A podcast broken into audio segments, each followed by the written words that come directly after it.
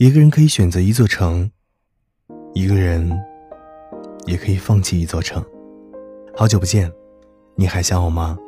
你好，我是瑞佳，我只愿用声音陪伴着你，让你爱上我，让我聊聊你。我们都不应该孤单，我为了见到你才来到这世界。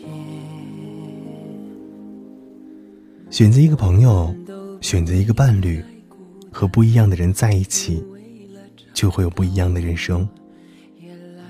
一个年轻人认为自己整天不高兴，像是患上了抑郁症，于是他去看医生。医生在听了他的陈述之后，开了一个药方给他。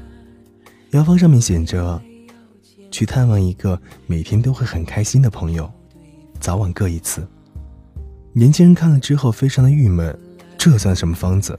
既没有药，也没有说怎么治疗，但他还是半信半疑的照做了。几个月之后，他开开心心的跑回来感谢那位医生，并咨询他之前的疑惑。同时，阿木讲了自己的故事。他刚和先生结婚的那几年，他还是一个自由的作家。由于先生的工作关系，他们搬到了一座三线的城市城乡结合部去住。村子里的环境很好，经济也还算富裕，但生活方式却跟他们完全不同。村子里的人很喜欢晚上带着孩子去别家串门。家里的家长里短唠两个小时，也没什么大事儿，都是闲言碎语，各种八卦。阿木刚去别人家的时候很不适应，但总觉得自己不去的话，会显得邻里生分，所以阿木也加入了串门的大军。时间久了。阿木竟觉得每天这样串门，说说谁家的公婆做了什么不好的事儿，谁家的老公又出去偷人，竟然成了一件很有意思的事情。这样的日子过久了，直到阿木写的文章一次又一次的被杂志社退了回来，直到总编辑怒斥阿木，说他写的水平越来越低了，直到和老公每天聊的话题也变成了别人家的八卦，阿木才知道自己废了。以前的自己，虽然没有上下班的约束，但晚上的大部分时间都是增值的，看点以前没有看过的书，找一找写作的灵感。可现在，却变成了长舌妇般的模样。你和谁在一起，的确很重要，有时候能改变一个人的成长轨迹，决定人生的成败。和积极的人在一起，不会消沉；和勤奋的人在一起。不会懒惰。前段时间，四川师范大学的一个学霸寝室走红，六名大四女生获奖近百次，个个都是才貌双全。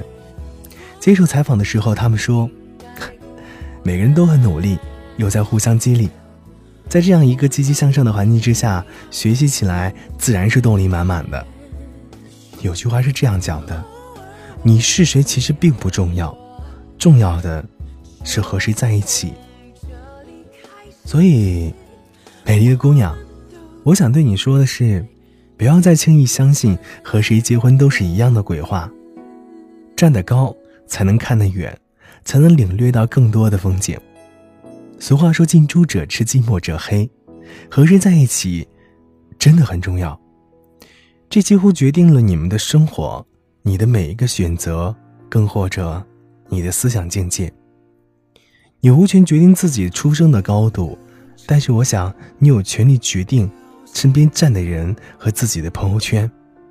选择带你成长的人做朋友，选择带你看世界的人做伴侣。我相信，这样的你一定不会活得太差。夜深人静的时候，可能我成为不了你生活当中的那个伴侣，但是我能在深夜的时候跟你说声晚安。跟你道声别，我想这个时候，你应该是幸福的。晚安，亲爱的，晚安，宝贝儿。